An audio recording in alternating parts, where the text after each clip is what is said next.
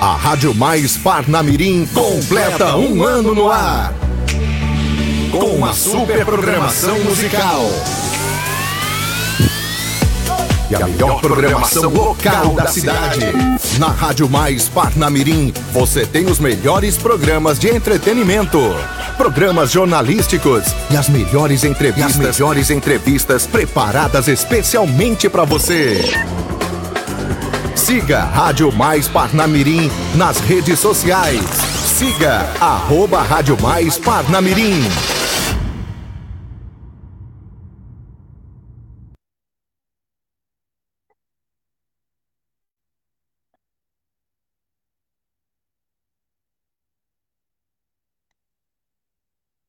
É isso aí, estamos no ar, estamos iniciando mais um Mais Parnamirim Esportes, aqui direto da sua web rádio Mais Parnamirim, já deixando o nosso... Eita! Devagarinho, já deixando o nosso bom dia aqui nesse sabadão, sabadão bonito, sabadão ensolarado, hoje dia 26 de junho de 2021. Meu nome é Tiago Macedo e você está na web rádio Mais Parnamirim, assistindo Mais Parnamirim Esporte já deixando aqui também, já trazendo o pessoal está com a gente, a Lúcia Isidório, está com a gente no facebook.com barra web, barra rádio mais Parnamirim, desculpa, rádio mais Parnamirim, você pode acompanhar todos os programas transmitidos ao vivo através da nossa rádio, nesse link aí você acompanha a, o vídeo. E se você quiser, você também pode instalar no seu celular o aplicativo da Rádio Mais Parnamirim para acompanhar toda a nossa programação. Você, opa, tá chegando nossa galera aqui, você pode ir no abre.ai, tá entrando aqui pequenininho na parte de baixo da tela, abre.ai barra Rádio Mais Parnamirim. Já começou a chegar minha galera aqui para dar também o bom dia, o pessoal faz parte da nossa bancada, e o primeiro que está entrando aqui, opa, saiu, desconectou.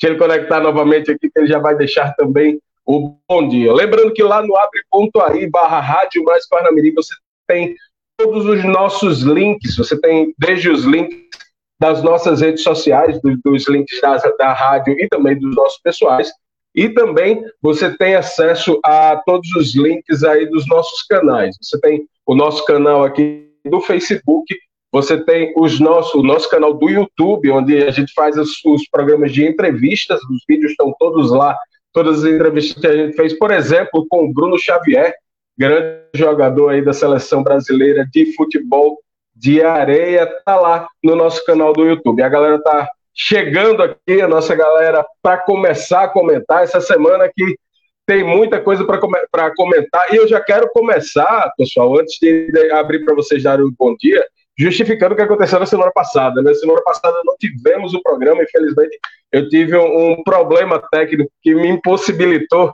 de, de fazer essa transmissão da semana passada, mas graças a Deus tudo resolvido, estamos de volta, estamos no ar. Antes do bom dia do PS e do, do Renan, tivemos já o bom dia da Lúcia Isidoro e agora também o bom dia da Edileuza Pereira. Bom dia para todos vocês. E já abrindo aqui do meu lado, eu, eu sempre me confundo. Aqui do meu lado, aqui no meio da tela, o nosso grande PS vai dar um bom dia. Bom dia, PS. Seja bem-vindo. Bom dia, Tiago. Bom dia, Renan. Obrigado aí pela recepção. E bom dia a todos aí que estão na audiência mais uma vez.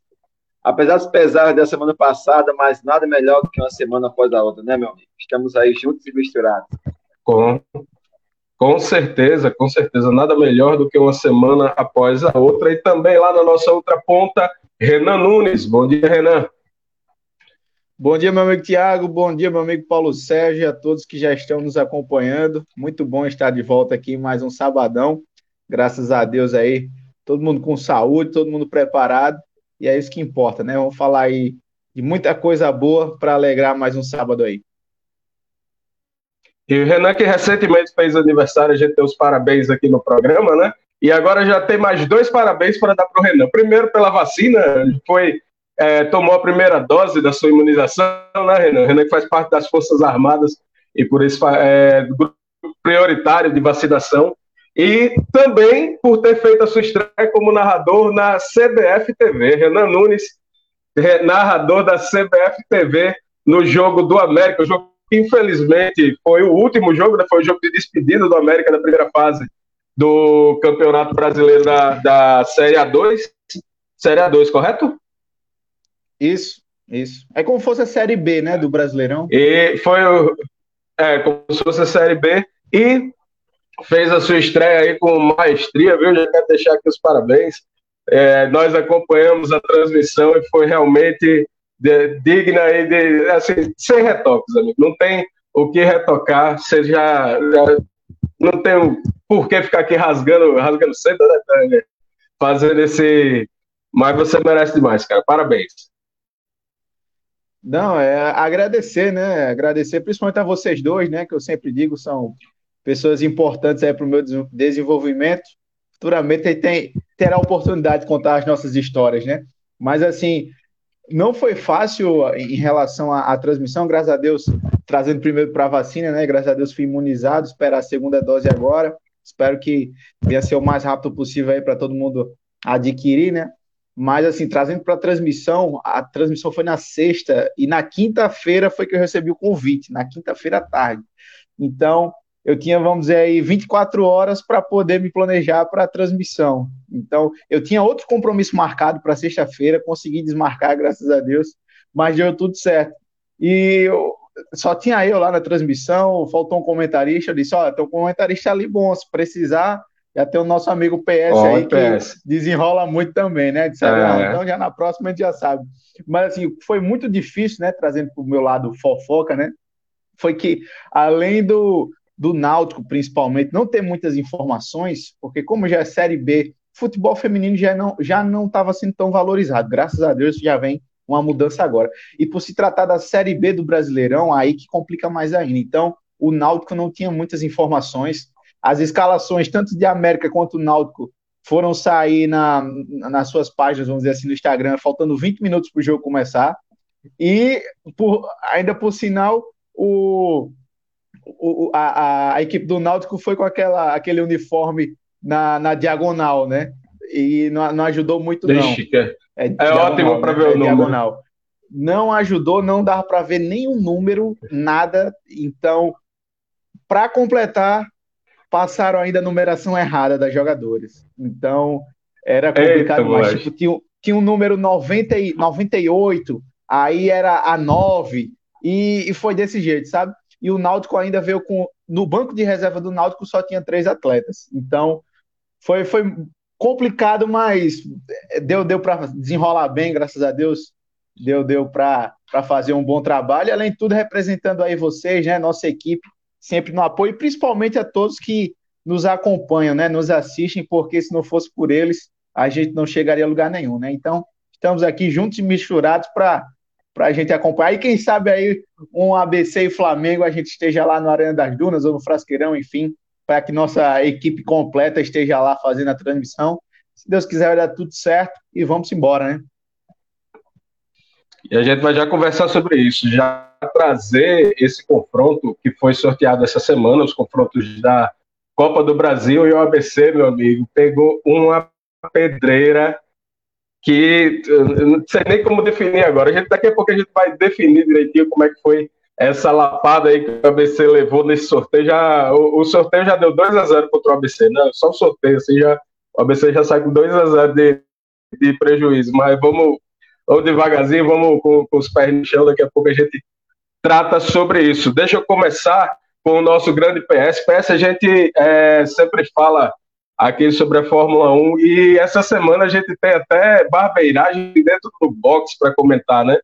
Tudo que, que tem, tudo que, que rolou nessas duas semanas de Fórmula 1, você pode trazer para a gente agora no detalhe aqui falando sobre o, a, a, sobre o automobilismo, né? Sobre essa, é. É, esse, essa modalidade que sempre causou tanta paixão no brasileiro.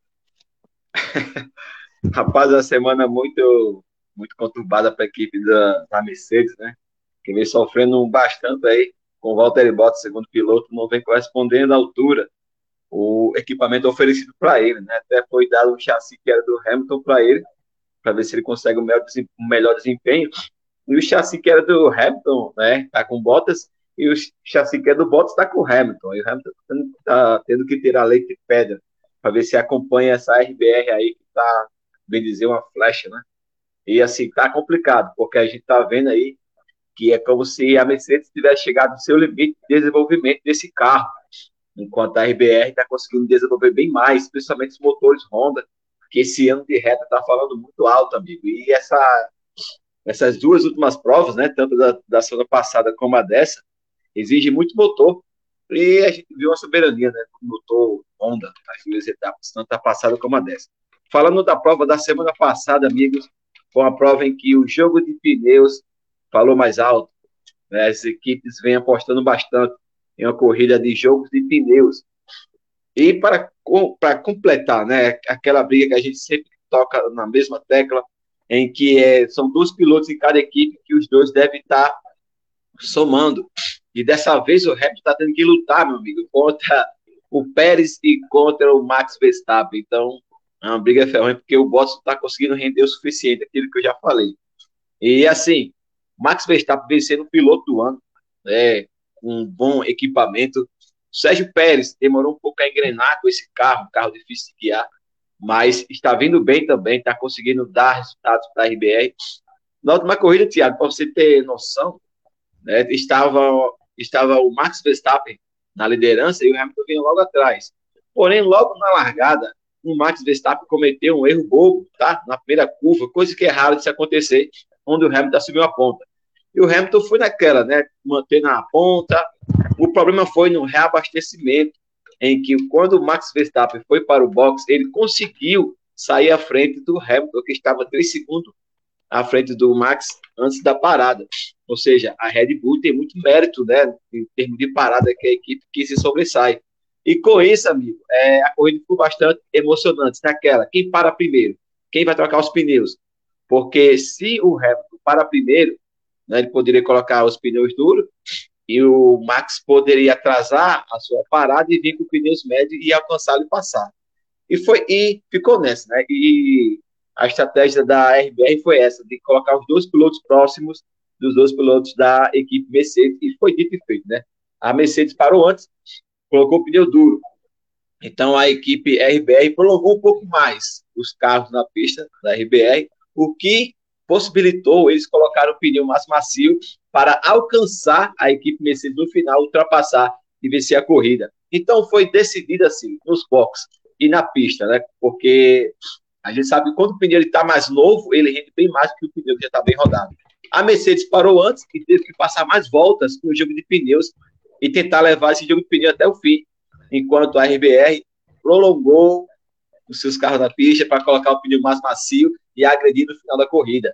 E foi muito emocionante. Foi no final da corrida que o Max Verstappen conseguiu passar o Hamilton e ficar com a vitória. E agora estendendo né, a sua, sua vantagem no campeonato em cima do Lewis Hamilton para 11 pontos.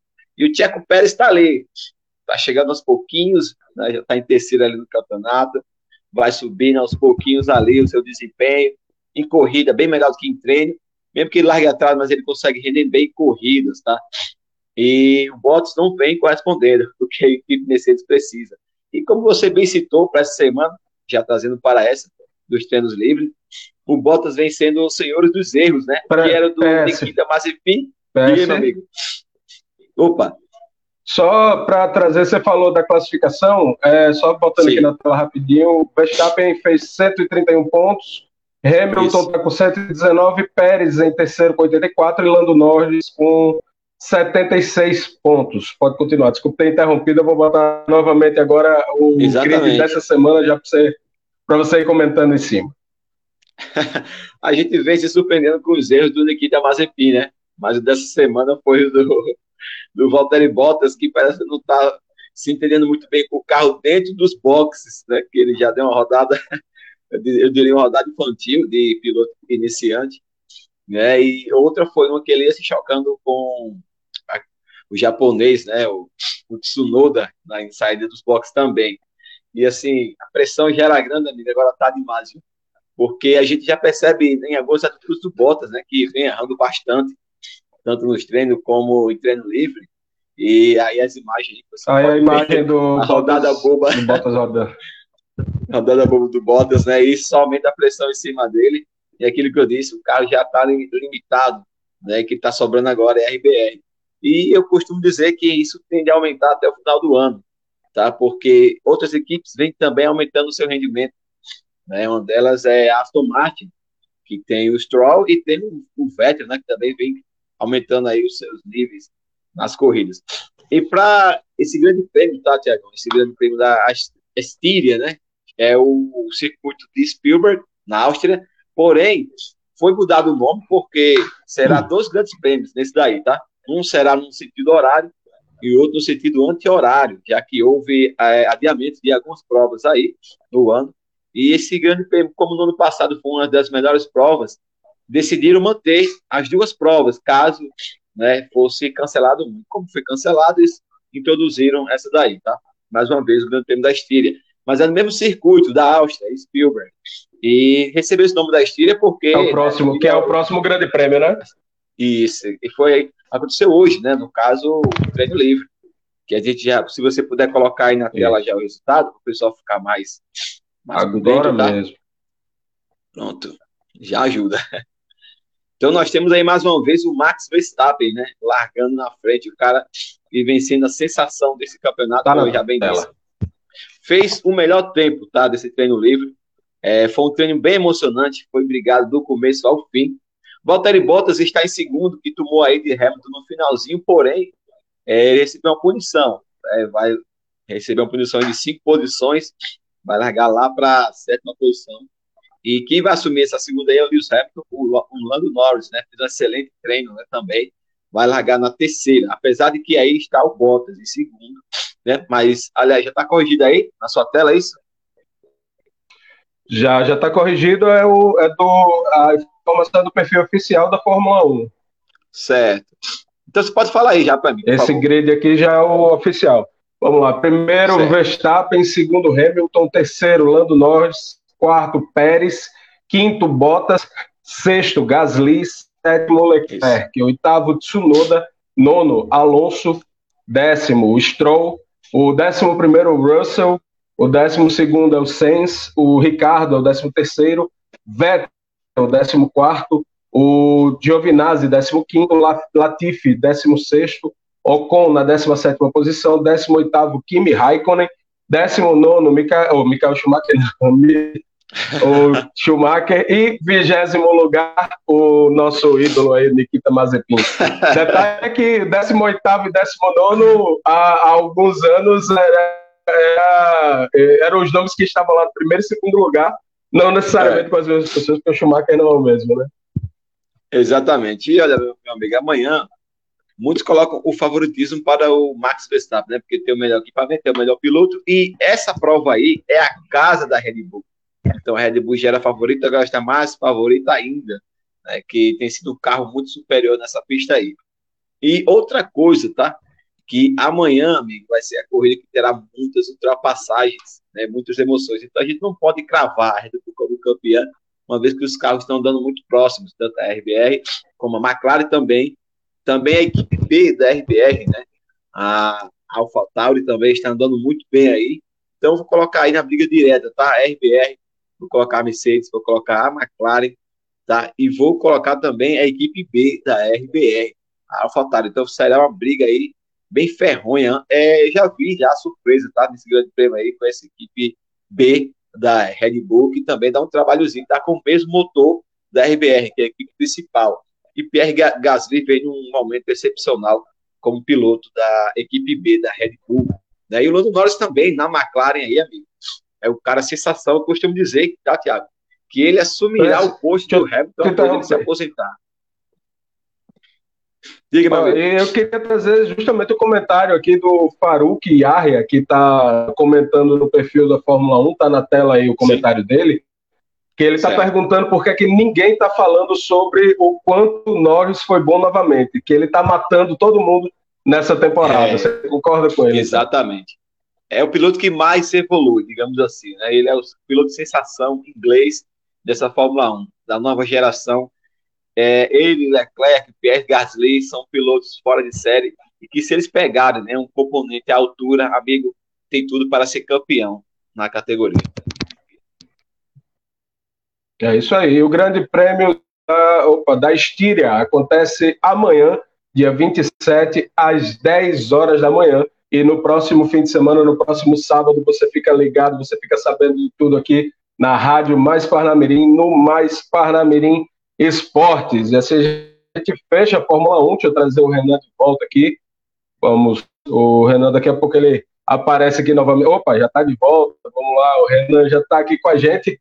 E eu uh, acho que não vai, não vai sair o áudio aqui por conta do StreamYard, mas eu queria muito tocar o hino do Globo agora, né? Aquele, o hino do, da Águia de Ceará Mirim, para marcar aqui o campeão estadual de 2021.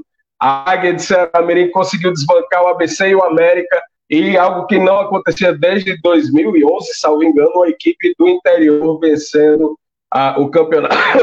Perdão vencendo o campeonato estadual na primeira divisão. Na segunda divisão, o Palmeiras de Goianinha tem ganho aí com frequência, mas na primeira divisão, a última que, que tinha conseguido vencer tinha sido o Potiguar de Mossoró, que tinha conseguido o título em cima do América, e agora a Águia de Ceará Mirim, é, voando alto aí, conseguindo o seu primeiro título. A Águia que sempre batia na trave, bateu na trave já é, pelo menos duas oportunidades no título estadual e bateu na trave também na Série D. É vice-campeão da Série D do Campeonato Brasileiro, consegue o seu primeiro título aí na primeira divisão do Campeonato Estadual. E a gente vai entrar agora justamente comentando sobre o que rolou, não só a final, mas sobre o que vocês viram em todo esse campeonato estadual. É, a, o Globo é, fez um primeiro turno magnífico, no segundo turno, conseguiu cair completamente é, do, do que conseguiu desfazer tudo que tinha feito de bom no primeiro turno. Então, todo mundo chegou nessa final aí acreditando que o ABC ia entrar tranquilamente.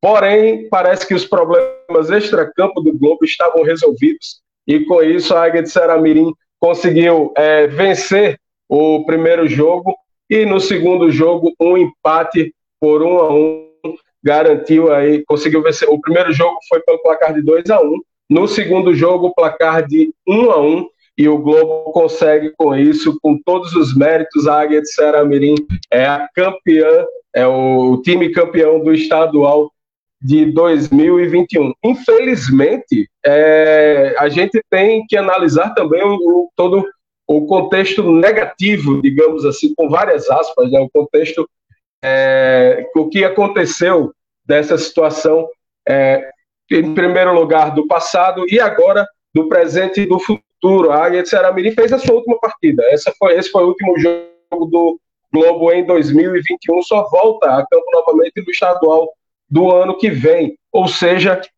a gente volta, eu volto pelo menos, a bater naquela aquela tecla que eu bato todos os anos. As equipes que se classificam para o campeonato, que se classificam no campeonato estadual para o campeonato brasileiro, tem um tempo muito longo onde ela não consegue, obviamente, manter a qualidade que ela tinha. Essa equipe do Globo, por exemplo, ela já está se desfazendo. A grande parte dos jogadores já foi para o ABC, já foi para o América. E o Globo não vai chegar no campeonato da Série D, que foi o campeonato que ele se classificou hoje, nem com o dinheiro que ganhou agora e nem com a equipe que tinha agora. Então, é, na minha opinião sincera, assim, não é algo que eu fiz nenhum estudo a respeito, nem nada, mas eu acredito que isso seja muito prejudicial. Outro fator também foi a, a torcida do América, que por mais que não quisesse admitir, tinha ali no fundo do coração a torcida para que o ABC vencesse esse jogo. Ali foi, na, foi mais na base do tanto faz, né? Se, se perder, vai malhar o ABC, se ganhar vai ficar feliz porque ganhou uma vaga na Copa do Nordeste ano que vem. Então, para o América, tinha a, qual, qual fosse o resultado, ia comemorar de alguma forma, mas comemorou somente a vitória do Globo. Pode aí ter o direito de, logicamente, de tirar sarro com o torcedor mercedista, mas não conseguiu a vaga da Copa do Nordeste do ano que vem. E essa vaga direta fica com o Globo. O que é que aconteceu agora como é que está o nosso cenário, o nosso panorama para eu deixar as cartas na mesa para jogar para vocês. É, o, o, nossa Série D do ano que vem, nossa Copa do Brasil, tem ABC e Globo. Nós temos esses dois representantes nos campeonatos nacionais. No regional, que é a Copa do Nordeste, o Globo já entra direto na fase de grupos e o ABC entra na classificatória, a famosa pré-Copa do Nordeste, que já vai acontecer esse ano. Então o ABC já vai entrar em campo pela Copa do Nordeste, entre aspas, já entra esse ano, já vai estar tá com, é, com o, vai estar tá com o time ainda movimentando e tudo mais. Então, muito provavelmente vai ser um fator mais positivo para o ABC do que para a própria equipe do Globo. É, o Globo se desmontou, foram jogadores para o América, foram dois jogadores também para o ABC, e dois jogadores, os dois que foram para o América foram dois fundamentais para a equipe do Globo, que foi o Eric Varão, e foram três, na verdade, né? Foi o zagueiro, eu não vou lembrar agora os nomes de cabeça. Se vocês aí, pode trazer jogadores que foram para o América. E para o ABC foi o goleiro Pedro Paulo, que ficou afastado do último jogo por conta do exame de Covid, que é outra polêmica extracampo também, né? Que foi outra polêmica extracampo. E também o Negueba, que foi um dos destaques da equipe, vai como empréstimo para o ABC. No Frigir dos Ovos, completando, deixa eu trazer a informação da, da história do, dos testes, né? O Globo, todas as equipes fazem testes antes dos jogos, 24 horas pelo menos antes dos jogos, e no, no primeiro teste, no, na primeira, no primeiro jogo da final, o, o Wellington, goleiro do ABC, ficou de fora porque foi é, diagnosticado como positivo para o coronavírus. Ele estava assintomático e se, se afastou, ficou lá o período que a CBF recomenda, se não me engano, 10 dias afastado, e com isso não pôde participar do primeiro jogo da final. Entrou no ABC o goleiro Jefferson, foi, que era um garoto de, é, de 17, 18, 19 anos, eu acho. Pouca coisa assim, de pouca idade. E na inexperiência, o, o goleiro acaba tendo assim, ali os seus momentos de falha, né? Então, o Jefferson foi questionado tanto nesse jogo quanto também no jogo contra o América, na, no Clássico Rei, pela Série D. Daqui a pouco a gente entra nesse da Série D, mas trazendo já esse contexto. Então, o ABC é, teve que tirar o seu goleiro, que está numa fase extraordinária, ninguém questiona a fase do, do Wellington, não vejo ninguém questionando que o ABC é, tenha que trocar de goleiro, e aí ele não teve o seu goleiro principal. Acontece que no jogo da volta, o time do Globo, a princípio, a informação inicial era que tinham seis jogadores testados positivo. É, depois foi confirmada a informação, eram apenas dois, mas eram dois fundamentais. Eram o Cleiton, que é o principal atacante da equipe, e o Pedro Paulo, que era o paredão do Globo, né? O, o, goleiro titular da equipe do Globo, que inclusive agora vai também, vai ser aí compor o time de goleiros do ABC. Então, é, o Globo, acreditando que isso ia prejudicar na final, acabou refazendo esses testes numa empresa privada, né, numa clínica privada, e os jogadores é, testaram negativo. Então, existia as duas possibilidades: a da, do teste do LACEN ser um falso positivo e do teste privado ser um falso negativo. Porém, é, a regra da CBF é o teste que vale é o teste oficial. O teste oficial era o teste do LACEN, estava positivo, eles tinham que ficar de fora. O treinador, o treinador não, o proprietário do Globo, o Marconi Barreto, questionou, disse que ia é, acionar na justiça, teve, teve, toda aquela conversa de bastidores, porém, é, o ABC simplesmente alegou, né, fez, ó, a gente teve essa, esse mesmo problema no primeiro jogo e ninguém questionou nada. É, e seria realmente injusto com a equipe do ABC que o Globo pudesse colocar esses jogadores em campo na situação, sendo que a regra foi cumprida quando, o, quando foi diagnosticado o goleiro do ABC. É, só para contextualizar essa questão específica do, dos exames. Mas já jogando para vocês, primeiro de tudo, primeira pergunta de todas aí, é: o Globo era a melhor equipe, foi merecedor do título, ganhou do América na final do primeiro turno, ganhou do ABC na final geral, é, porém teve um segundo turno aí de altos e baixos, com muito mais baixos do que altos. É, enquanto o ABC brigou, brigou no, no, primeiro turno, ficou em terceiro colocado, não conseguiu por um ponto. e no segundo turno foi o, o campeão. O América foi o, foi o campeão, é, foi o campeão do segundo turno. O América foi o melhor no primeiro turno, no segundo turno ficou na terceira posição. As duas equipes, ABC e América, fizeram campanhas parecidas, só trocando de posição. Para vocês, o Globo foi um azarão ou ele realmente mereceu esse título? Começar pelo PS. Olha, é um time que ganha dos dois maiores do RE em duas finais, tanto ABC como América, com certeza é merecedor do título.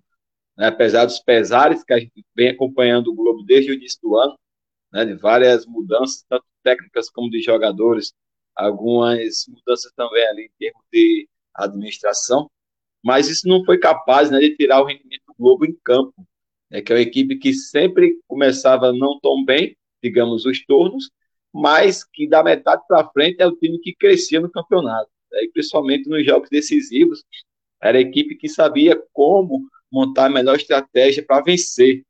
Né, e não foi diferente contra o América, que jogou em velocidade, numa, numa defesa muito lenta. Não foi diferente contra o ABC, que jogava por uma bola, né, no mando de campo do ABC, que é muito difícil ganhar do ABC no Frasqueirão, fica essa passagem.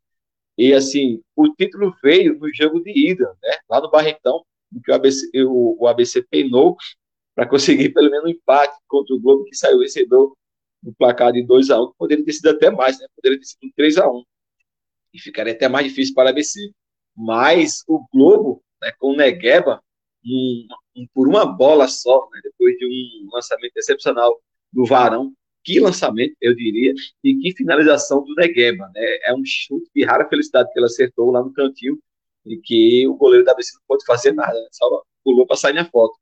E assim, o ABC né, tem as suas armas também, que é o zagueiro Elitão, um cara muito bom de jogada aérea. Ele sobe como ninguém sobe, né, para finalizar, diga-se assim. E ele tem sido o cara é, fundamental para essa equipe do ABC tá? E foi na Copa do Brasil, foi também agora no estadual, e quase que o Elitão consegue, né? O, é, a virada para a equipe do ABC. O problema é que o ABC apostou muito nas jogadas aéreas, né, depois do gol do Elitão, mas que não teve tanto sucesso mais. Né, apostou muito, poderia ter também mesclado ali as jogadas pelo chão, coisa que o ABC também tem uma característica muito boa de jogada de bola no chão. Mas, assim, prevaleceu a garra, tá? a força do elenco do Globo, da competência dos jogadores defensivos. Né? É tipo aquilo, é, botou a faca nos dentes, amigo, e foi por tudo ou nada. Os caras defenderam como nunca defenderam contra o ABC nesse jogo. Tá? E o ABC era o franco favorito, sim, era. Mas já diz o, palhaço Tiririca, né? Foi do peito e na raça. Então o Globo se saiu vencedor tanto contra o América como contra o ABC.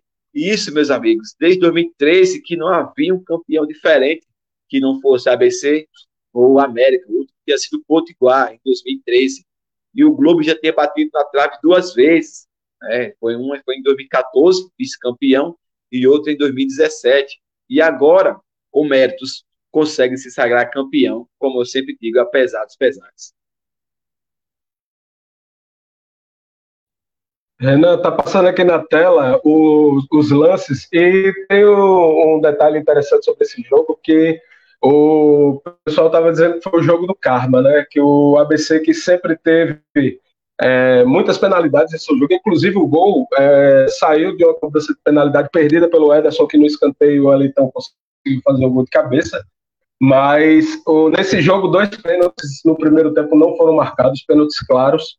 E o pessoal estava dizendo que, que foi o karma. Enquanto contra, contra o Santa Cruz uma falta fora da área acabou definindo o título, porque o Zandic Gondim marcou pênalti, a falta aconteceu fora, visivelmente fora da área, depois ele mesmo, o próprio Zandic, ele é, fala que depois vendo as imagens realmente tinha sido bastante fora e o ângulo dele lá prejudicou, mas nesse jogo aí foi o jogo do, do karma do ABC. O ABC pagou pelos pênaltis que não foram e tinham sido marcados. Tinha, teve o, o pênalti contra a Chapecoense também, é, acho que no, no primeiro jogo, no jogo de ida, foi um pênalti inexistente que acabou sendo marcado pela arbitragem. Então, esses dois aí que foram marcados de forma errada, dessa vez aí foram compensados nesse jogo. Mas o ABC é, não podia se garantir somente nisso. Né? Pode se questionar toda, mas não, ninguém tinha certeza. O Alisson, o cobrador oficial, estava fora, não estava nem no banco de reservas, estava relacionado, mas estava na arquibancada. E o. Eita, o Renan, será que ele caiu? Alô, Renan? Acho que ele só mudou a tela aí. Ele está online. Pronto. Então vou continuar e vou já, assim que ele retornar, eu já jogo para ele para ele comentar a respeito. Mas é, falava-se muito a respeito dessa questão do ABC ter sido é, em várias oportunidades, em algumas oportunidades no estadual e em outros campeonatos também, beneficiado por é, questões de, de arbitragem. É, nesse jogo, o ABC teve três pênaltis. O ABC tem jogadores que são rápidos, que driblam muito. No caso, o, o, o atacante, camisa 9, não vai vir o nome dele agora, é Pedro. Alan Pedro. Agora veio o nome do Alan Pedro. Pedro. O, o Alan Pedro é quem tem dado mais trabalho, quem tem sofrido mais penalidades. O Claudinho também dribla muito dentro da, área. É, e isso tem feito com que o ABC tenha muitas situações de penalidade, mas tem tido algumas marcações que não são aí marcações de jogadas é, que deveriam realmente ser marcadas. Mas a pergunta que eu já quero deixar de cara para o Renan. Renan, o ABC está procurando um atacante de referência. Não é melhor dar nove logo para ele, então? Dentro, dentro da situação que está financeira e muito mais, eu acho que já poderia, né? Faz um bom tempo que poderia, ele então vem, vem salvando a equipe do ABC, todos os jogos ele marca um gol. E assim, é um cara que segura muito lá atrás, né? Tem o seu poder é, ofensivo e defensivo, principalmente pela questão da altura, então isso dá para conciliar tranquilo, né?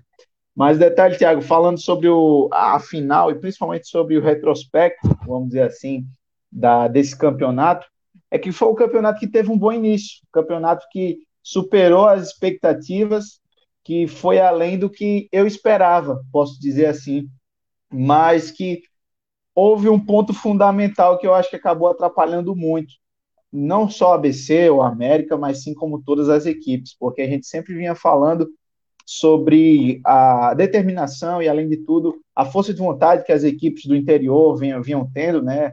E assim, que foi a paralisação. Se estou foi no primeiro turno ainda, né? Então a gente vinha na crescente muito grande de alguns jogos e acabou tendo uma paralisação aí de 15 dias, que, claro, que dentro dos seus motivos e, e muito mais, mas que, quer ou não queira, atrapalhou, né? Acabou atrapalhando aí o, principalmente os clubes menores, que eles vinham com a crescente, é, vinham complicando a vida de, de, ABC e de América, e a vitória do Globo representa isso. A vitória do Globo como conquista do, de um título de vencer um América e um ABC, que são clubes aí que são referências no, no nosso estado, só mostra a fragilidade que esses dois clubes estão. Né? Então, é, foi muito bom o Globo ser campeão por isso eu ainda acho que essa final não foi a final verdadeira, vamos dizer assim. Na minha avaliação, deveria ser um Globo e Santa Cruz. Eu acho que era mais merecedor, merecedor né, por tudo que fez a equipe do Santa Cruz no segundo turno, muito mais do que o ABC. O ABC que veio participando de Copa do Nordeste, Copa do Brasil, veio jogando bem. E, além de tudo, Thiago, o ABC e a América não priorizaram o campeonato potiguar. Essa é a verdade. Ah, claro, eles jogaram, sempre jogam para ganhar, né? O ABC é o maior campeão do mundo quando se, tá, se trata de estadual. O América também tentando. Só que as equipes esqueceram de participar do campeonato, essa é a verdade. O América veio muito bem no primeiro turno, mas quando precisou vencer, vacilou, né? Então foi justamente o jogo contra o Globo. Além de deles esquecerem a importância do campeonato estadual para os torcedores, do título mesmo, da referência que o campeonato estadual tem, eles esqueceram da parte da gestão, gestão financeira, gestão de planejamento, que é a parte do amanhã. Quando se fala em investimento, sempre fala-se em investimentos de curto, médio e longo prazo. O ABC e o América só se ligaram no curto e no médio, esqueceram muito do longo prazo. Então, esqueceram que tinha uma Copa do Nordeste a ser disputada para o próximo ano, esqueceram que tinha uma Copa do Brasil para ser disputada para o próximo ano, e, além de tudo, esqueceram que tinha um campeonato brasileiro a ser disputado para o próximo ano. O ABC, sim, conseguiu, conseguiu a classificação, tá tranquilo, beleza.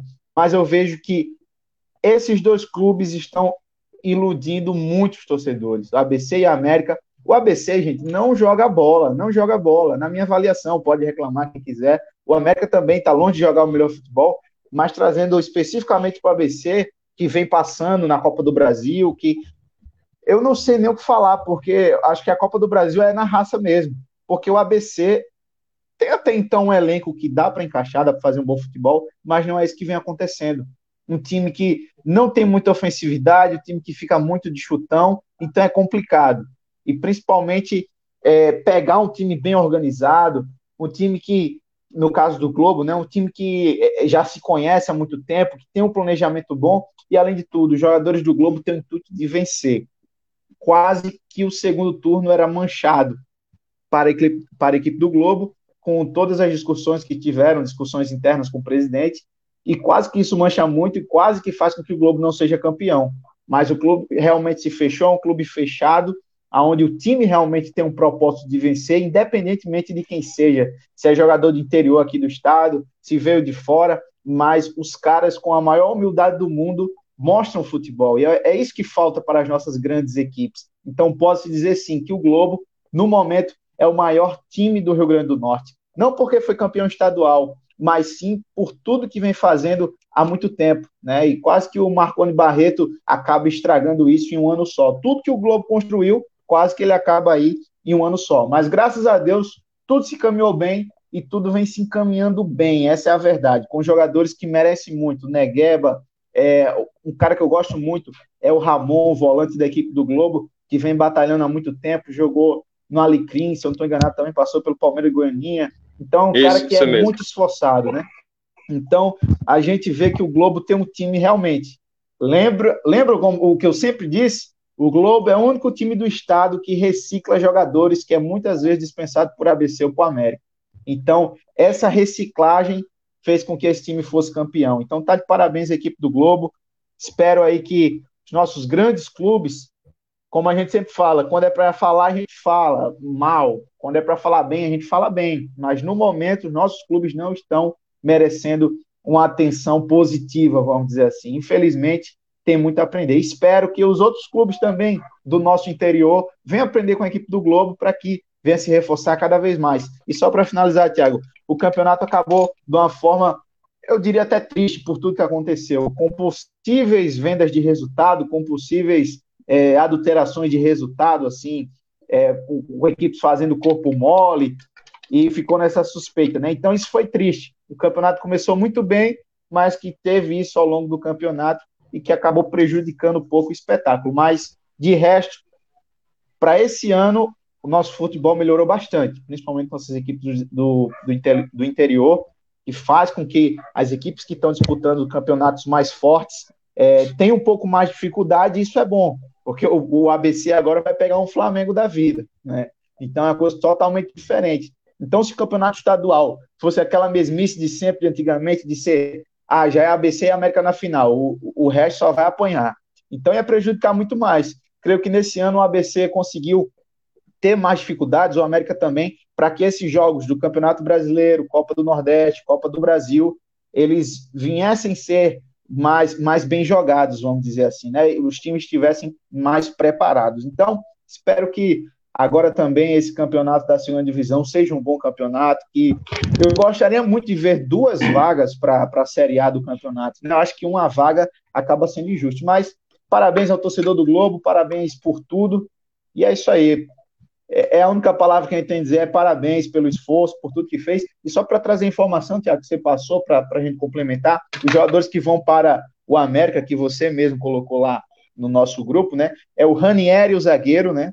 Varão, que é um meia armador ali, meia atacante, joga também de atacante, e o Leozinho, se não estou enganado, é lateral, né? O Leozinho que fez um dos gols lateral da vitória direito. do Globo contra a equipe é, do América. Mesmo. Isso mesmo, joga muito bem. Então, tá vendo o que eu sempre disse? Tem que reciclar e o América BC tiveram que fazer isso, meu amigo. Não tem dinheiro mais para nada. Então tá tendo que pegar jogadores de é. interior, coisas que poderiam ter feito há muito tempo e tá fora dessa situação. Mas é isso, futebol e, e a vida em si ensina muita coisa, né? Mas esper, esperamos aí que esses jogadores vão ter sucesso e que venha dar tudo certo.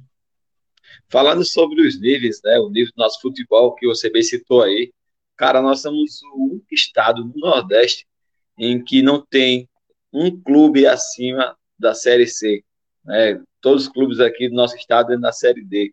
Então, isso aí é lamentável, a não ser que isso sirva de aprendizado para as equipes daqui, né? O presidente aí da FNF o governo do estado possa ver isso. Né? A gente já viu que tem um incentivo aí de, de um valor específico, tanto, tanto para a DC como a América, mas não suficiente ainda para que as equipes voltem a ser uma potência no cenário do nosso futebol, né? futebol nacional em si.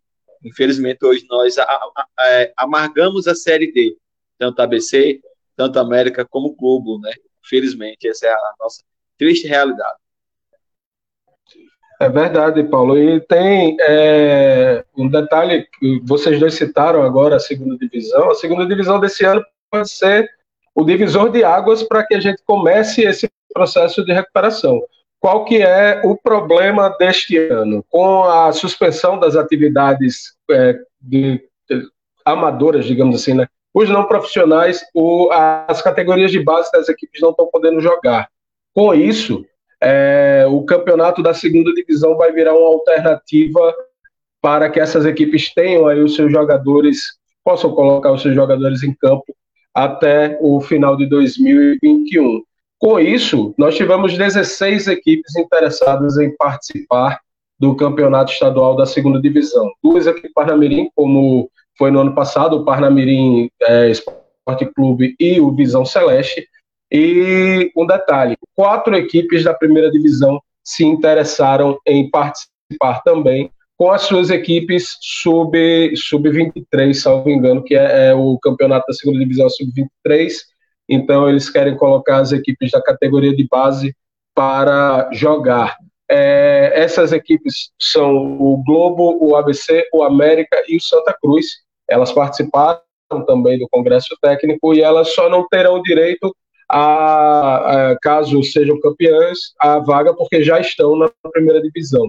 Então, no regulamento, o, se um desses quatro for campeão, a vaga vai descendo até atingir alguém que não esteja, alguma equipe que não esteja já na primeira divisão.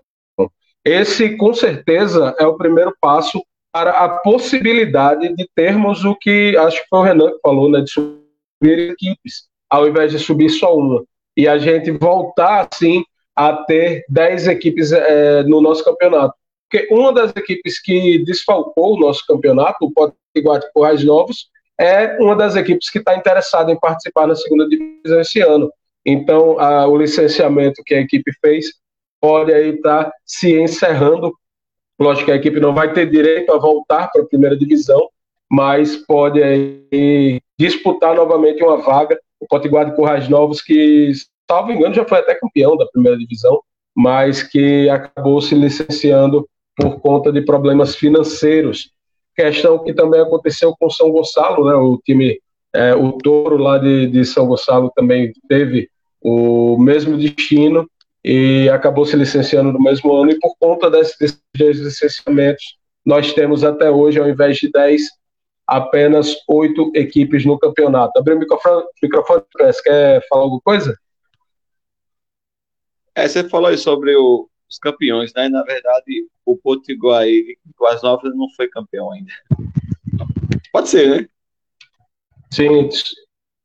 Eu não, eu não lembro. Eu, tava, eu lembro de já ter visto algum final, mas não lembro se ele foi campeão. Posso dar uma pesquisada aqui daqui a pouco para trazer a informação detalhada para o torcedor. Já que a gente estava falando do Globo e ABC, vamos seguindo o Globo, como eu falei, encerrou a sua temporada de 2021 com o título e o ABC segue agora é, na Série D e também na Copa do Brasil. O detalhe é que Copa do Brasil, a equipe do ABC pegou uma das maiores pedreiras desse campeonato. Um dos times que, quando chegou lá no começo, lá no primeiro programa da Copa do Brasil, é, eu lembro de ter perguntado quem eram os favoritos e todo mundo deu ele como favorito. E agora ele está no caminho do ABC. Quais são os confrontos? A gente vai vou trazer todos eles aqui, mas a gente vai dar destaque, lógico, só ao ABC e Flamengo. São Paulo e Vasco é um dos o primeiro confronto, Criciúma e Fluminense Vitória e Grêmio, Fortaleza e CRB, Flamengo e ABC, detalhe aqui, o primeiro jogo é no Maracanã e o, a, o jogo de volta está marcado para o Frasqueirão. A Arena da Baixada tem Atlético e Atlético, o Atlético Paranaense e o Atlético Goianiense, e outro Atlético também, o Mineiro, vai enfrentar o Bahia. Santos e Juazeirense fecha as oitavas de final. Renan, começando por você nessa etapa, Flamengo e ABC. Quais são as chances do ABC nesse jogo? O ABC vai ser um 4 de julho 2.0? Eu acho que eu acho que não, Thiago. Eu acho que não. Diria até então que o ABC vai surpreender. Espero, espero que eu esteja certo, tá bom? Eu sou os caras aqui que falam muito do ABC pelo mau futebol que vem apresentando. Mas como eu falei, parece que na Copa do Brasil, em Copas, na verdade, né? Porque na Copa do Nordeste o ABC vinha muito bem, não acabou se classificando por bobeira, né? Quatro jogos, se não estou enganado, foram três jogos, e os três ou quatro empates dentro de casa, então complicou muito. Se o ABC tivesse vencido só um desses jogos, teria se classificado para a próxima fase. Já na Copa do Brasil, conseguiu uma vitória fora de casa, depois é, venceu a equipe do Botafogo aqui nos pênaltis, né? E agora a Chapecoense, né? Com dois jogos, o ABC conseguiu não só vencer a Chapecoense, como conseguiu convencer, né? Convencer é a palavra mais importante que a gente tem que ter, porque venceu e não foi aquele, ah, foi 1 a 0 com gol chorado, não, foi um 3 a 0 muito bem aplicado, muito bem jogado pela equipe do ABC. Então é, parece que o ABC troca o chip, né? Esquece é, alguns jogos, mas nos jogos da, de Copas e tudo, até mesmo no Campeonato Brasileiro, eu diria que não vem fazendo grandes jogos no Campeonato Brasileiro, mas nas Copas vem sendo importante. O que eu venho dizer, Thiago, é que o ABC não fica intimidado com o Flamengo. Jamais pode ficar. Se ficar intimidado, aí sim, será um novo 4 de, do 4 de julho, ou pior do que o 4 de julho. Porque a gente vê as grandes equipes, quando se intimida contra a equipe do Flamengo, quando fica retrancado, leva aí de dois, três, quatro gols, ou até mesmo cinco. Acho que a última lembrança que eu tenho é do Corinthians, levando de cinco. O Grêmio numa, numa semifinal, ou foi final, semifinal, foi quarta de finais, acho que foi semifinal de Libertadores, então é muito complicado, sabe? Mas assim, eu vejo que o ABC tem que dar o gás, o ABC tem que dar o seu máximo para poder adquirir a classificação.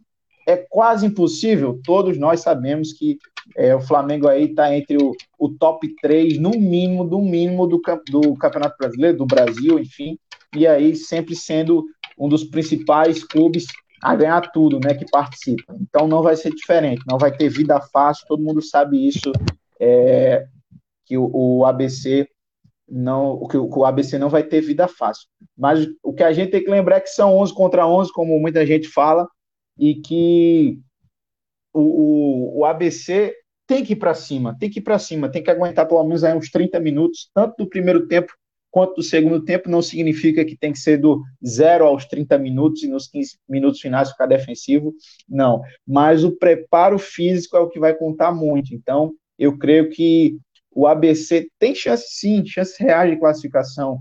Não é uma coisa impossível, mas que tem que jogar bola. Então tem que mudar o chip realmente, colocar esse chip que o ABC vem sempre usando aí na Copa do Brasil e partir para cima, entendeu? Claro, com suas cautelas, porque do outro lado tem 11 jogadores e mais o banco de reserva, que são jogadores totalmente capacitados, e é isso. E caso o ABC perca o primeiro jogo por um 3 a 0 4 a 0 já parece uma coisa impossível, né? Mas é fazer aquilo que fez contra o Chapecoense, é partir para cima, porque para um time que perde de goleadas, caso a ABC perca de goleada, tem que jogar o jogo, tem que partir para cima, não tem, ah, eu vou, se eu for para cima, é capaz de levar mais gols do que o 4 de julho nessa edição. Ah, eu, vou, eu tô com medo de ser o novo é, o novo time zoado por, por ter é, sofrido mais gols. Tem que esquecer isso, tem que jogar bola, tem que partir para cima. Essa é a minha avaliação. É, não sei se o PS concorda aí que o ABC tem que partir para cima, mas eu acho isso. Eu acho que o ABC tem que jogar o jogo. Claro, com respeito, com cautela, isso tudo está dentro é, do script, mas esses times de menores expressão, que é o caso do ABC contra o Flamengo, e tantos outros aí, como a gente tem Criciúma, como tem CRB ainda na disputa, eles não têm nada a perder, né? E não tem nada a perder, então, dependendo de como, como está o jogo, eles vão partir para cima. E é como falei, não tem nada a perder. E eu acho que o ABC tem que ter isso, sabe? Já fez muita coisa até aqui com o time que tem, com a estrutura que está. E se passar pelo Flamengo, meu amigo, vão fazer aí uma, uma estátua desse time é, lá no Frasqueirão. Concorda comigo, Pérez? Com certeza, Hernan. E olha, gente, se for pegarmos aqui, assim, o, o ABC não tem nada a perder se for para cima. É, eu concordo plenamente com você com relação ao jogo do ABC. Né? E se o Flamengo for estudar a equipe do ABC nos últimos dois jogos da Copa do Brasil, né, foi uma equipe que jogou de duas formas diferentes, né, do jogo da ida como no jogo da volta, né, contra as duas equipes que ele enfrentou, tanto o Botafogo como a Chapecoense, em que ele teve que fazer o resultado no, na sua casa. Né? Na primeira contra o Botafogo foi um jogo heróico, digamos assim, que foi decidido nos pênaltis com um, um, gol empatado né, pelo Botafogo no finalzinho, e os canteiros batidos. Já contra a Chapecoense ele se impôs ofensivamente, né? Foi aquele time que foi para cima, conseguiu fazer os seus gols e saiu com a classificação. Não tão diferente quanto o Flamengo, né? Possa ser que o ABC tome vantagem, como eu já disse na, nos outros programas, da jogada aérea, porque hoje a, o, a criptonita, né, o campeonato de Aquiles do Flamengo é a jogada aérea. E é um ponto forte que o ABC tem com o Elitão, que é justamente a jogada aérea. Né, pode explorar mais esse, esse ponto fraco aí do Flamengo com o Elitão. E trazendo assim para os confrontos diretos né, entre ABC e América, a gente vê que há uma larga e ultra mega vantagem para a equipe do Flamengo, infelizmente. Já são três confrontos pelo Campeonato Brasileiro, sendo um empate duas vitórias a favor do time carioca. Pela Copa do Brasil, são três vitórias a favor da equipe carioca. Então o ABC tem que começar a se impor, né? mudar esses números aí, colocar uma equipe mais, mais ofensiva contra a equipe do, do Flamengo, uma equipe mais à altura. E a gente tem visto uma postura diferente da equipe do ABC na Copa do Brasil, né? totalmente diferente do que a gente tem analisado na Copa do Nordeste e no Campeonato Potiguar. É uma equipe mais, mais dura de ser batida. Tá? Uma equipe que sabe sofrer, mas também que sabe buscar o resultado. E, tipo, se o ABC repetir é, é, a mesma forma de jogo que ele fez nos últimos jogos contra o Flamengo, eu digo que não será, como o Thiago citou aí, um 4 de julho 2.0, tá? Será uma equipe párea contra o Flamengo ali de pau a pau, digamos assim, falando nosso linguajar aqui nordestino, pau a pau mesmo. Será um jogo mais disputado. Porque assim como o ABC tem suas fragilidades de elenco, o Flamengo tem a sua fragilidade defensiva. Então é um jogo que tudo pode se esperar. E, e ainda mais se tratando de Copa do Brasil. Pois é, e o, o confronto ainda não tem data, é, é, mas em breve teremos aí as informações a respeito do jogo entre ABC e Flamengo. Flamengo e ABC primeiro, primeiro jogo lá no Maracanã, segundo jogo no Frasqueirão, assim como aconteceu com a Chapecoense. A Chapecoense venceu o ABC no jogo de ida, no jogo de volta o ABC conseguiu é, desfazer aí essa vantagem que a equipe do, do, da Chapecoense tinha conseguido construir, venceu por 3 a 1 a Chapecoense na ida, na volta o ABC venceu por 3 a 0 soma dos placares 4 a 3 para o ABC, e olha que ainda teve pênalti na, na trave, né, teve pênalti na trave do, da Chapecoense, que tiraria aí novamente, botaria a mandaria a partida para os pênaltis. É, saindo da Copa do Brasil agora, vamos trazer ABC e América, né? ABC, América, América e ABC. Só um, um detalhe, o, é, a gente estava falando das, das goleadas, né, São Paulo, a gente citou o 9 de julho, porque o São Paulo venceu, 9 de julho pelo placar de, oh, 9 de julho não, 4 de julho, desculpa, pelo placar de 9 a 0, mas Você pegou o placar maior goleada da história da Copa do nome da equipe. Você pegou o placar e colocou foi, o nome da foi, equipe. Verdade. A, a maior goleada da história da Copa do Brasil foi em 91, no jogo entre Atlético e Caiçara, do Piauí. A partida terminou em 11 a 0 para a equipe do Atlético Mineiro. 11 a 0, um placar bem, bem elástico, né? uma diferença bem, concreta. Não tinha como a gente questionar ali se foi sorte do Atlético Mineiro, não. Mas já trazendo a tabela da Série D do Campeonato Brasileiro, grupo 3, grupo de ABC e América, nossos representantes potiguares dentro do Campeonato Brasileiro. E o grupo 3 está da seguinte forma: o ABC é o líder, 9 pontos, 100% de aproveitamento, fez 8 gols e tomou 6. O Souza é o segundo lugar, tem só uma derrota que foi justamente para o ABC, é, tem 6 pontos até agora. O Campinense tem 4 pontos, uma vitória justamente contra o América, um empate e uma derrota completamente inconsistente a equipe do, do Campinense, assim como o Atlético Cearense, que é o adversário do ABC nessa semana. Uma vitória, um empate e uma derrota tem aí a equipe do Atlético Cearense. Mesmo o scout também da equipe do Central de Caruaru, uma vitória, um empate e uma derrota. Essa derrota também para a equipe do ABC. O América tem uma vitória e duas derrotas, está na sexta posição nesse momento, perdeu para o Campinense e para o ABC e tem um saldo de menos três gols.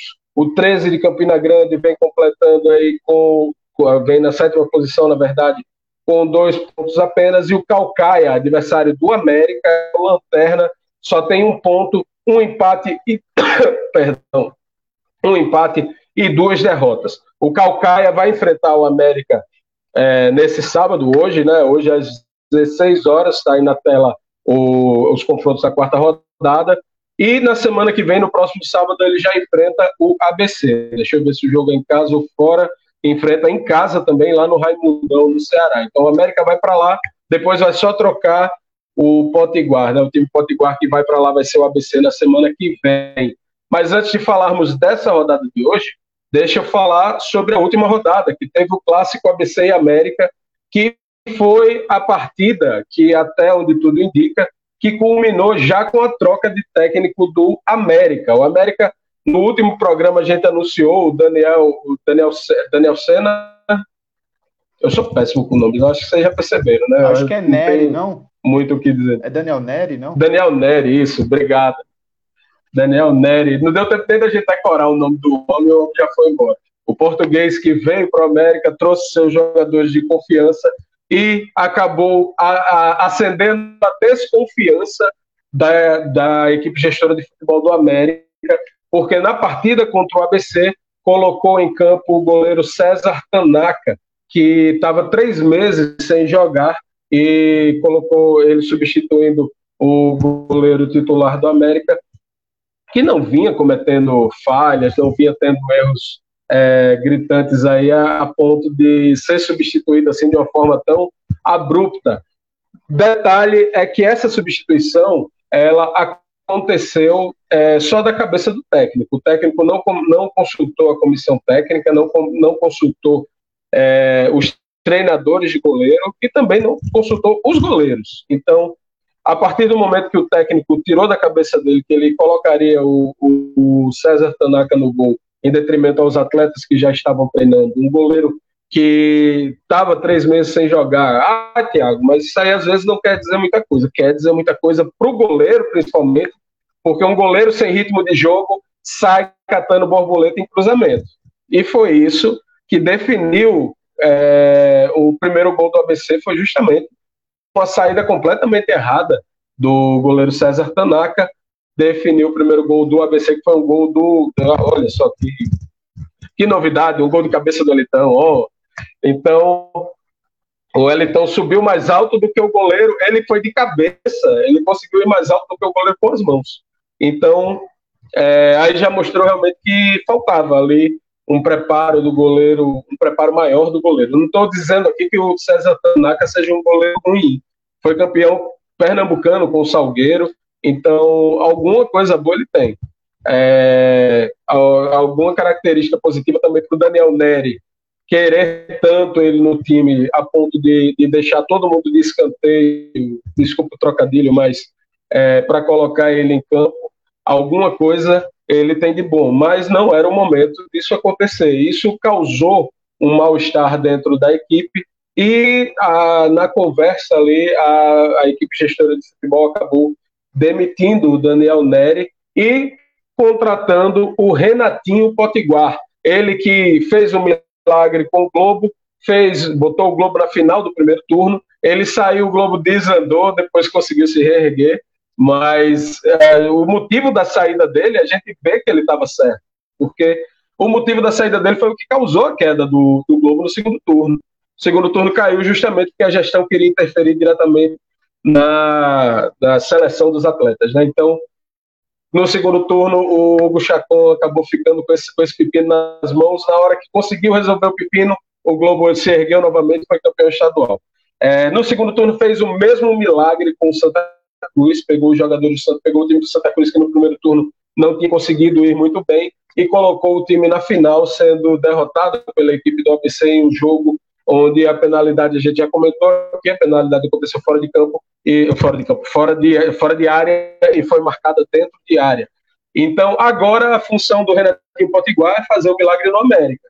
Fazer o milagre que há quatro anos vem é, tirando o juízo do torcedor americano, que é passar da última fase classificatória. É, o América não, não precisa, não está sonhando nem ser campeão.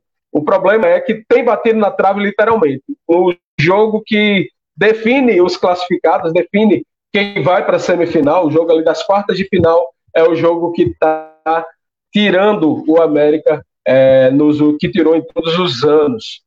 Só no, contra o Imperatriz, que já foi direto na segunda fase, mas contra Juazeirense, contra o Juazeirense Imperatriz, vai, vai ficar, vou ficar devendo os outros dois, mas é, nisso a gente entra Floresta, de novo nesse né? contexto do o Floresta no passado, bem lembrado Floresta, e agora o América nesse confronto contra o ABC foi acabou sendo traído aí justamente por essa escolha do técnico que interferiu diretamente no resultado do jogo. O ABC também estava com seu goleiro reserva, o Jefferson, que também cometeu uma falha, porém, ele era a única opção do técnico Moacir. Ninguém questionou o Moacir por ter colocado o Jefferson, era a única opção que ele tinha. É, o ABC estava sendo o terceiro goleiro, o Jefferson, na verdade, era o terceiro goleiro, e acabou entrando justamente porque o Wellington estava com, com Covid e o segundo goleiro, não vou lembrar nem quem é agora, e é, é, também está afastado do departamento médico. Então, por isso, inclusive, o ABC está contratando o Pedro Paulo, pegou o Pedro Paulo, goleiro destaque do Globo.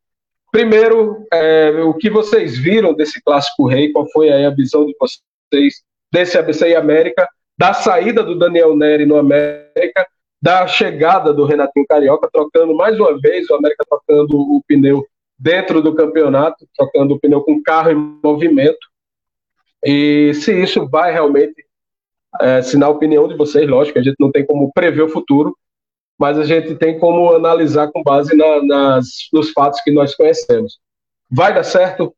Dá certo fazer essa troca com essa situação em andamento do América? Vamos começar. Eu comecei na última, no, no, no na Copa do Brasil foi com o Renan? Jogar pro PS agora. PS.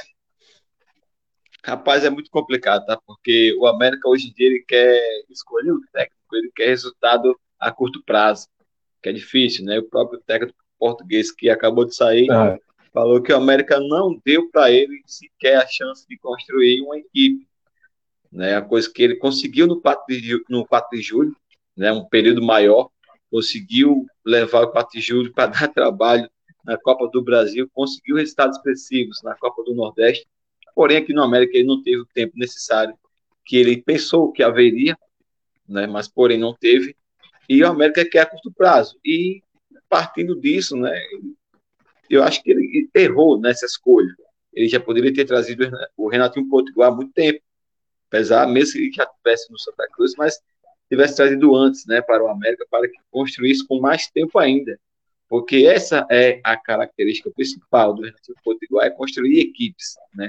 É botar uma confiança no elenco, é conseguir colocar uma união no grupo. Se o Globo hoje é o que é, é graças ao, ao Renato Potiguar, tem uma mão muito grande nele ali.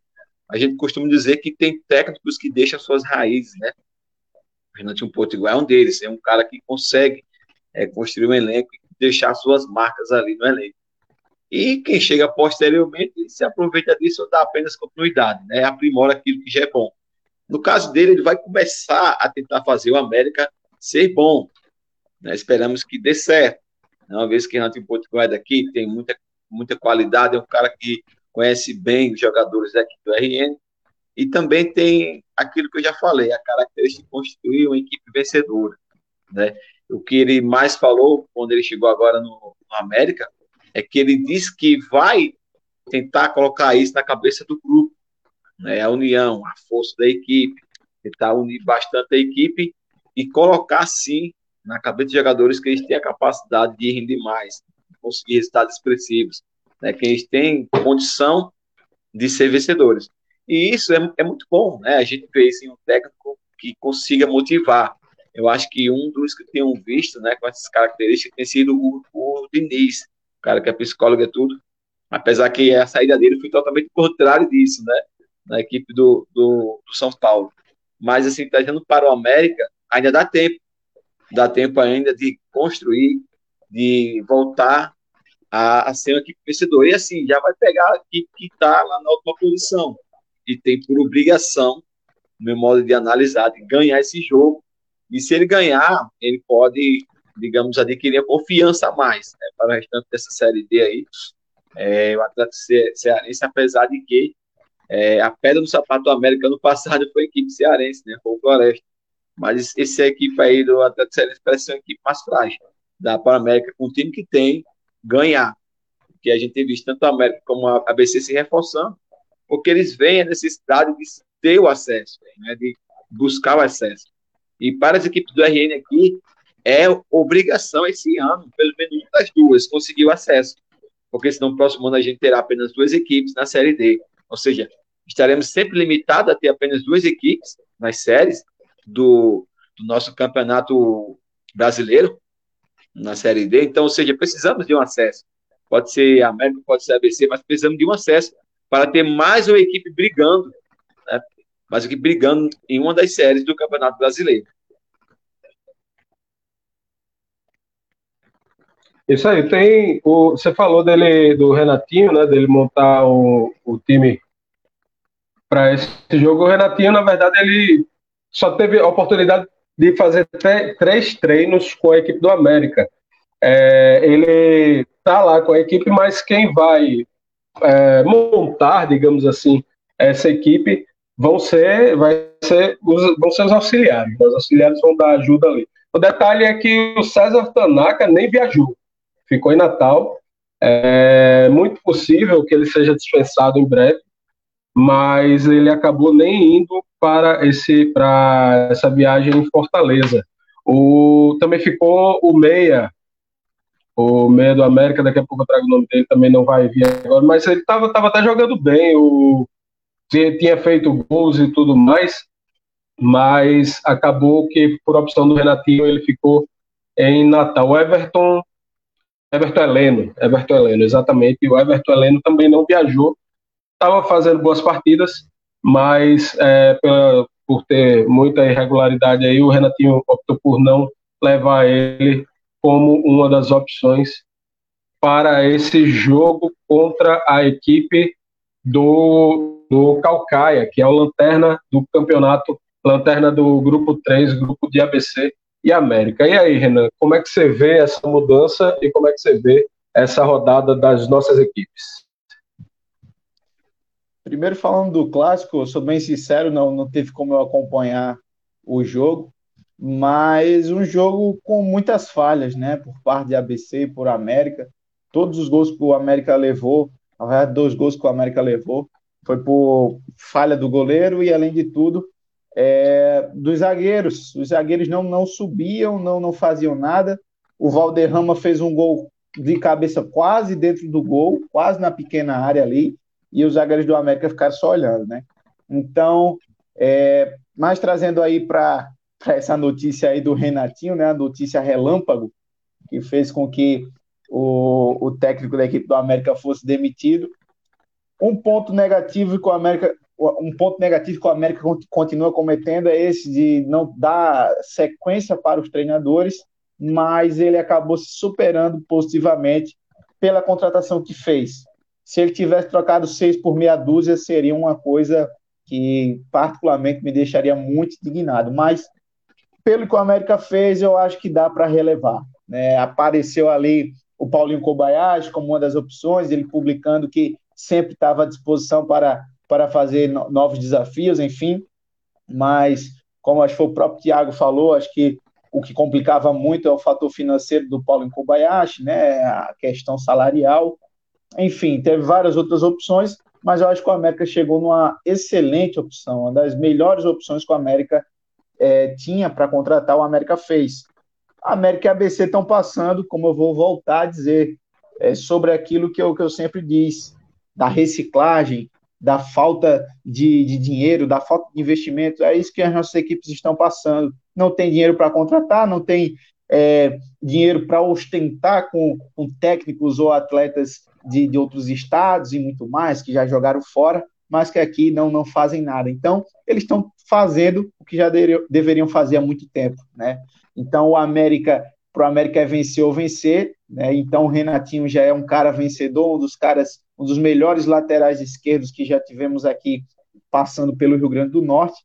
Então, ele é um cara humilde, um cara que realmente quer trabalho. E além do mais, vou dizer, esse ano será o melhor ano para a equipe do América. Vocês podem ter certeza disso.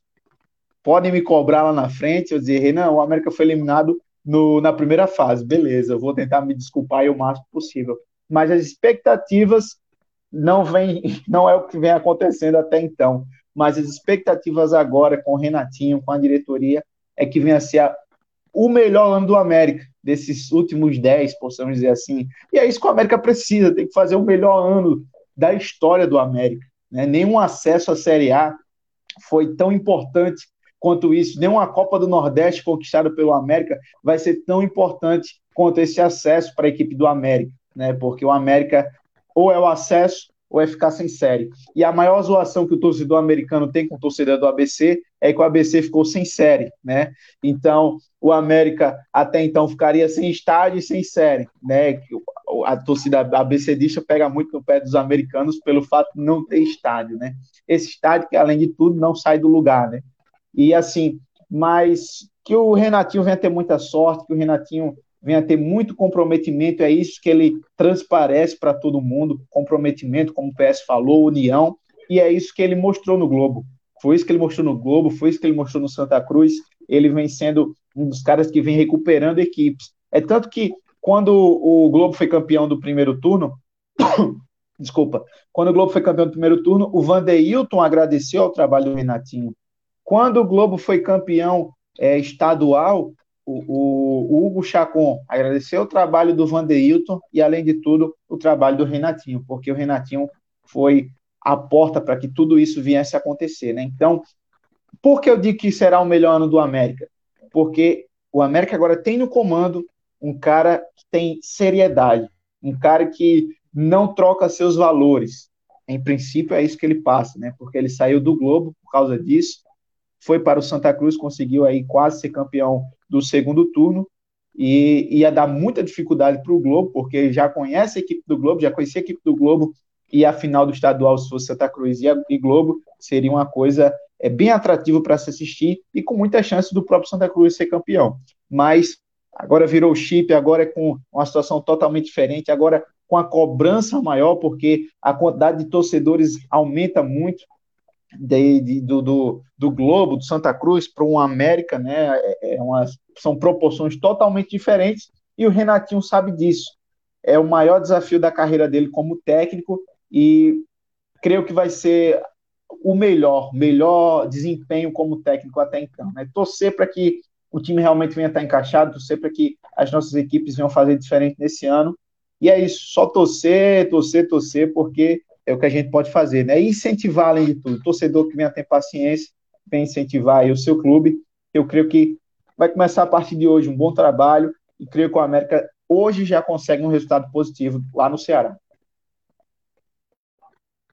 O jogo do América acontece hoje a partir das 16 horas, lá no Raimundão, no Ceará contra o Calcaia. O América precisa da vitória conseguindo essa vitória, o América depende de outros resultados, mas já praticamente garante a sua presença aí no G4 no fim da rodada. Praticamente, porque os outros confrontos aí podem atrapalhar um pouquinho, mas como tem cinco, é, ela pode chegar até o Souza, que é o segundo colocado, é bem provável que uma vitória já coloque o América nessa briga aí por uma vaga no G4. Registrar aqui a presença do professor Biratã Macedo, assistindo a gente também através do Facebook. Você que está conosco, lembrando que você pode também comentar no, no facebook.com barra rádio, rádio mais Parnamirim e o seu comentário ele entra aqui. Ó. Quem já passou aqui também com a gente foi a Lúcia Isidoro e a Edileuza Pereira também conosco aqui na nossa live. A gente vai fechar a live de hoje,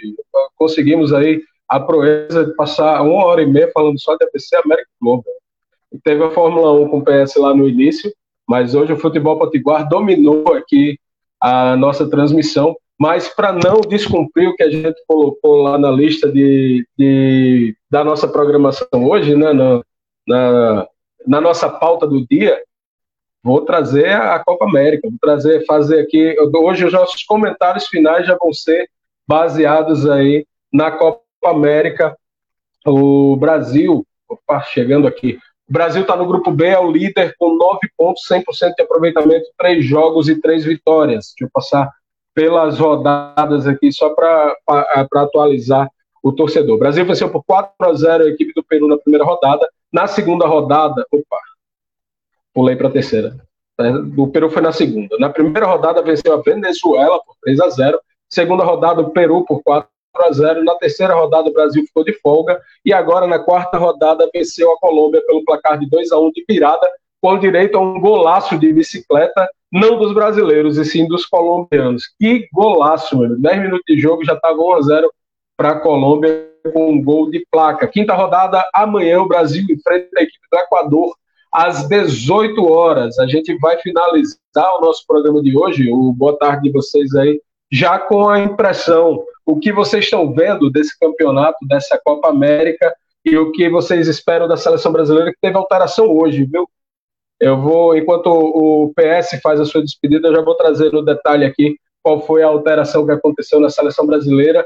Teve corte na seleção brasileira e uma coisa que não acontecia desde 1991. Um jogador do Bragantino está na seleção brasileira aí depois de, de duas décadas, pelo menos, 30 anos, né? 30 anos aí depois, exatamente 30 anos depois, um jogador do Bragantino convocado para a seleção do brasileiro. Trago já os nomes. Boa tarde, PS. O que é que você está vendo da seleção brasileira nessa Copa América? Boa tarde, Tiagão. Estou vendo aqui uma seleção que está se tornando mais, mais carrasca, digamos assim, contra os times aqui sul-americanos, né? Dificilmente uma seleção aqui vai conseguir bater esse Brasil aí com Tite. É uma seleção que, a princípio, né, parecia que ia sofrer contra a equipe da Colômbia, até se impor ofensivamente no segundo tempo e garantir a virada. Amanhã será, creio que eu, tá, um jogo difícil novamente, mas com certeza trará mais uma vitória do Brasil. O Brasil, como eu já venho dizendo há muito tempo, né, tem um retrospecto muito positivo e em números também representou isso, né, uma equipe que não perde aqui é, com relação ao futebol sul-americano, tirando aí as competições, digamos, Copa do Mundo, né, essas Copas da, da Confederação. Assim, o Brasil ele com números muito expressivos com o Tite, né? Até agora ele não perdeu ainda 92,5% de aproveitamento, amigo. É um número muito expressivo, muito bom realmente, né? E tende só a melhorar. É, daqui para a Copa do Mundo, eu creio que essa equipe ainda vai melhorar mais que já está, porque um grupo que, apesar de ter várias mudanças, né, que o Tite coloca para testar, às vezes, algumas peças diferentes, mas que não deixa de render, tá? Em campo, não deixa de render. É uma equipe que todo jogo faz gol, sofre poucos gols, né? Tem muita característica do Tite mesmo nisso, assim como era no Corinthians, uma equipe que sofria poucos gols e que às vezes jogava por uma bola e que às vezes goleava. Então a gente vê essa, essa mesma característica na seleção brasileira e muito mais com a qualidade de jogadores que ele tem à disposição né, que ele consegue montar aí um time muito bem ofensivamente, bem estruturado na defesa. E, como eu sempre digo, né, na Copa América, o Brasil é franco favorito para levar mais uma taça, né? E se aproximar mais aí dos grandes ganhadores, que é a Argentina e o Uruguai. Apesar que o Brasil ainda não é o maior campeão sul-americano, tá? Só para lembrar vocês aí, Já quero deixar meu boa tarde e agradecer a participação de todos aí que estavam conosco até aqui na transmissão. E até a próxima, né? É isso aí, PS. Tá trazendo aqui, antes de botar pro, passar para o Renan, já troquei ele, botei ele no destaque aí na tela, mas o, foi cortado o zagueiro Felipe, do Atlético de Madrid. Ele teve uma lesão no joelho e não tem condições de, de concluir a disputa do torneio. No lugar dele, Léo Ortiz, do Red Bull Bragantino, líder da Série A do Brasileirão, está convocado. É a primeira vez que o atleta, ele tem 25 anos, é a primeira vez que ele vai vestir a camisa da seleção brasileira. Ele, nesse ano, ele já, na atual temporada, ele já atuou em 23 partidas pela equipe de Bragança Paulista. É, o atleta do Bragantino, é, entrando aí o líder do Campeonato Brasileiro, onde é a primeira vez também depois que a Red Bull entrou no Bragantino e é um dos projetos. Né? O Red Bull, quando entra nos, né, nas equipes, ela tem o projeto de fazer com que a equipe também se desenvolva para eles poderem lucrar, porque isso aí acaba sendo também uma vitrine para os jogadores e o, o investimento retorna para o Red Bull. Aí com certeza o pessoal lá do, do marketing do Red Bull está batendo palma para ti até agora aí por conta dessa convocação. E aí, Renan, o que é que você está vendo da seleção brasileira nessa Copa América e já deixando também o seu boa tarde? Acho que o Brasil aí, como o Pé sempre fala e a gente falou desde o início da Copa, é o franco favorito para vencer. Só a Argentina ali que, que, pode impedir essa comemoração do Brasil, porque eu vejo que o Messi quer ganhar a todo custo, mas acho que não tem tanta chance não. Acho que o Brasil é muito, muito favorito mesmo. Ainda acho que o Brasil tem muito a melhorar, sabe? Eu vejo que o Brasil não está jogando aquele futebol que todo torcedor brasileiro sonha, né? De ver o time jogando. Acho que contra a Colômbia foi um, um, um, jogo, vamos dizer assim, bom porque teve a questão da rivalidade, né? Aquilo do, da cera da Colômbia, muita falta. É tanto que quando o Casemiro fez o gol, foi uma alegria que parecia um gol de, de Copa do Mundo mesmo, né? Mas eu diria que de 10 anos, eu acho que esse elenco é o melhor que a gente já viu dos 10 anos que se passaram. O Brasil tem um time muito bom de verdade. O que você acabou de falar, Thiago, isso justifica muito. Sai o Felipe, que é um, um zagueiro espetacular, que jogou no Corinthians, agora no Atlético de Madrid, e entra o Léo Ortiz, que vem fazendo uma diferença gigantesca nesse time do Bragantino, que vem ganhando tudo, vamos dizer assim. Então, o Brasil tem um time espetacular e tem de tudo para ser campeão da Copa do Mundo. Claro que mudando uma peça ou outra ali, é, a gente pode mudar e melhorar mais ainda. Mas eu acho que falta um pouco mais de entrosamento do time. Acho que tem muita individualidade no jogo. Claro que tem seus momentos que deve ter individualidade, mas eu acho que falta mais é, ter mais conjunto, sabe? Eu acho que o time precisa ser um pouco mais junto. É, o Tite, para mim, entrou muito bem na última escalação, jogando já o Everton Ribeiro de saída, com o Richardson e o Gabriel Jesus. Então, acho isso muito válido. Que eu sempre falo que, para mim, o Everton Ribeiro deveria ser aquele meio de campo armador da seleção brasileira, pela inteligência que ele tem. Eu acho que isso faltava muito na nossa seleção. Então, é, é um time muito bom, já sobressai sobre o, os times sul-americanos. O negócio são os times europeus, que são um pouco mais fortes, é um pouco mais centrado, um pouco mais frio, né? Então, o Brasil tem essas dificuldades. Mas até lá, até a Copa do Mundo, eu creio que vai mudar muita coisa, vai melhorar muito. Então, meu amigo Tiago, meu amigo Paulo Sérgio, o Jefferson, infelizmente, não pôde estar aqui hoje. E a todos que nos acompanharam mais uma vez, muito obrigado pela parceria. E é isso. Vai lá, se liga aí nas nossas redes sociais, no YouTube, né? Teremos muitas transmissões aí, se Deus quiser. Então, um grande abraço a todos, um bom final de semana e Deus abençoe aí cada um de vocês. É isso aí. Para você que está com a gente aqui na Web Rádio Mais Parnamirim, a partir de agora você fica com o programa A Sua Voz, com Rubens Salles e Sérgio Queiroz. Hoje ainda tem notícias do RN com Adriana Nascimento e Dr. Gladstone, Jornal Mais Parnamirim com Heloísa Macedo e Gustavo Breno, o programa Revista Mais programa Revista Parnamirim com Lais Omar e Isaac Chagas e o feedback Economia e Política com o Biratã Bezerra. Na nossa programação, às 5 horas da manhã, todos os dias tem o melhor da música potiguar. A partir das 8 só toca, só toca os tops. E às 23 horas, o melhor da música brasileira. Fica ligado na Web Rádio Mais Parnamirim, a melhor programação para você. Muito obrigado, até o próximo sábado e tchau. A Rádio Mais Parnamirim completa um ano no ar. Com uma super programação musical. E a melhor programação local da cidade. Na Rádio Mais Parnamirim, você tem os melhores programas de entretenimento, programas jornalísticos e as melhores entrevistas, as melhores entrevistas preparadas especialmente para você. Siga Rádio Mais Parnamirim nas redes sociais. Siga arroba Rádio Mais Parnamirim.